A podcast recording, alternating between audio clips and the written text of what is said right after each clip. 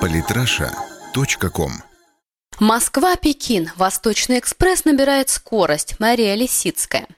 Скоро в китайском городе Суйфэньхэ в провинции Хэйлунцян ждут прибытия поездов из России, которым кои-то веки не придется менять колесные пары. Известно, что русская колея шире так называемой стандартной, применяемой в том числе в КНР, 1520 мм наших против их 1435 мм.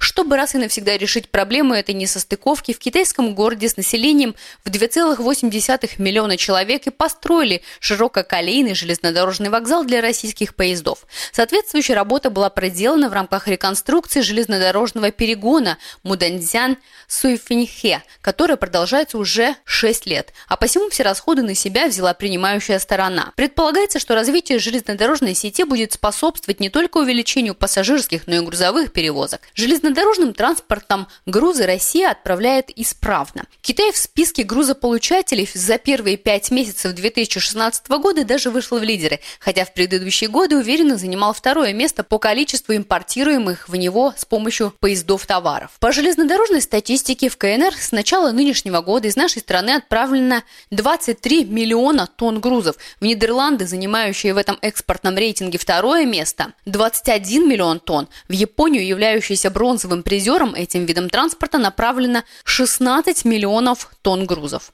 К слову, в объемах экспортно-импортных операций между Китаем и Россией доля доля железнодорожных грузоперевозок составляет 65%. Да и по интенсивности использования стальных магистралей наши страны сопоставимы. Удельный грузооборот российской железки составляет 25,4 миллиона тонн в год, а китайской 28,3 миллиона тонн. Если учесть, что по китайским железным дорогам перевозится четверть всех коммерческих грузов мира, а взоры поднеместные направлены не только в Среднюю Азию, но и в Европу, то можно прийти к выводу, что наша страна просто обречена стать огромным перевалочным пунктом, а составы РЖД тысячами должны день и ночь челночить между Востоком и Западом, обеспечивая бесперебойный транзит товаров. Увы, в начале нынешнего года отдельные СМИ не без яда сообщили, что знаменитый «Шелковый путь» пойдет в обход России благодаря так называемому Транскаспийскому международному транспортному маршруту – ТМТМ. Маршрут проложен из Украины через Грузию, Азербайджан и Казахстан в Китай. Теперь уже бывший украинский премьер-министр Арсений Яценюк тогда просто захлебывался от восторга. Он станет новым направлением «Шелкового пути» и альтернативой доставки грузов с Украины на эти рынки в обход территории России. Арсений Яценюк.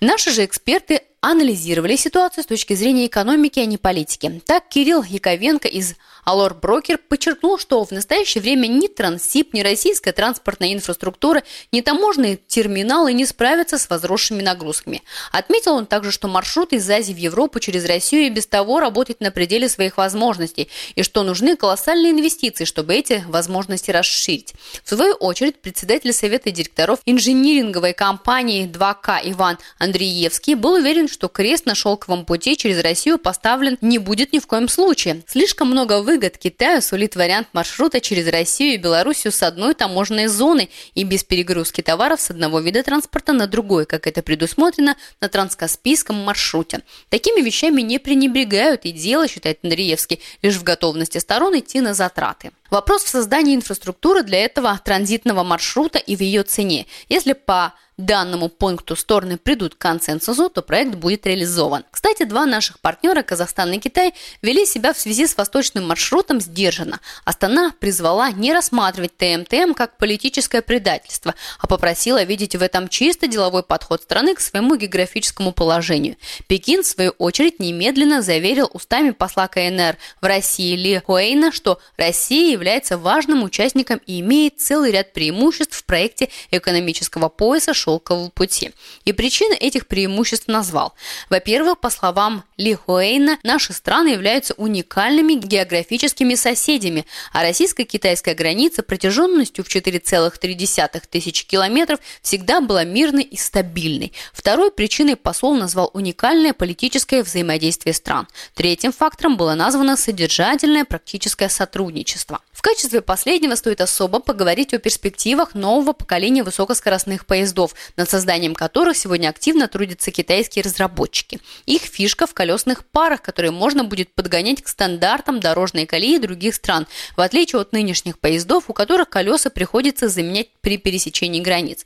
Профессор Пекинского университета Цзяо Тун и глава китайской инновационной программы создания высокоскоростных поездов Цзя Лиминь четко обозначил эти границы. Когда поезд будет готов, его можно будет использовать как на китайских железнодорожных путях, так и на высокоскоростной линии Москва-Казань, скорость поездов на которой будет достигать 400 км в час.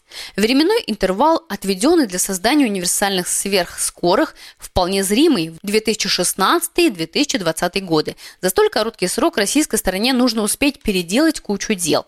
И чрезвычайно важно, что Китай готов во многих из них поучаствовать. Так, в конце мая президент РЖД Олег Олег Белозеров подтвердил на встрече с председателем правления китайской железнодорожной корпорации Ли Чанцзинем намерение нашей страны воплотить в жизнь проект высокоскоростной магистрали ВСМ Москва-Пекин. Мы рассматриваем этот проект как важнейший этап формирования высокоскоростного коридора Москва-Пекин. Кроме того, мы видим в нем инфраструктурную основу для евразийской экономической интеграции, развития экономического пояса шелкового пути. Китайская сторона, выступающая в качестве концессионера, уже заявила, что готова вложить в магистраль Москва-Казань 400 миллиардов рублей. Сейчас стоимость ВСМ Москва-Казань оценивается в 1,68 триллиона рублей, а проект ВСМ Москва-Пекин, частью которого является участок пути от столицы России до столицы Татарстана протяженностью в 7769 километров, в 7 триллионов рублей. Эксперты рынка железнодорожных перевозок полагают, что строительство ВСМ с участием китайцев обойдется куда дешевле, чем если бы за эту же работу взялись европейские партнеры. Кстати, глава китайских железнодорожников Ли Чан Цзинь заявил, что их страна не прочь поучаствовать и в других российских проектах. Например, китайцев заинтересовало строительство скоростной железной дороги в Самарской области на участке Самара, аэропорт Курумач, Тольятти. Управиться с этой работой нужно к 2018 году, к началу чемпионата мира по футболу. Меморандум о совместной реализации Волжского проекта был подписан 1 июня, но китайцы взяли тайм-аут до августа, чтобы принять окончательное решение. Идея, к слову, тоже родилась недавно. На Мартовском азиатском экономическом форуме ее озвучил китайским инвестором вице-премьер Аркадий Дворкович. Это не единственный региональный проект, в котором могут поучаствовать инвесторы Поднебесной. В мае прошлого года, к примеру, члены делегации из Китая Китая сами предложили губернатору Приморского края Владимиру Миклушевскому соединить скоростной железной дорогой Владивосток и соседний китайский город Хунчунь. Пока интересы китайских инвесторов больше завязаны на пассажирских перевозках по скоростным магистралям. Однако одно цепляет другое. Скажем, уже в начале февраля нынешнего года в Калужскую область прибыл первый поезд из Китая в рамках проекта «Новый шелковый путь».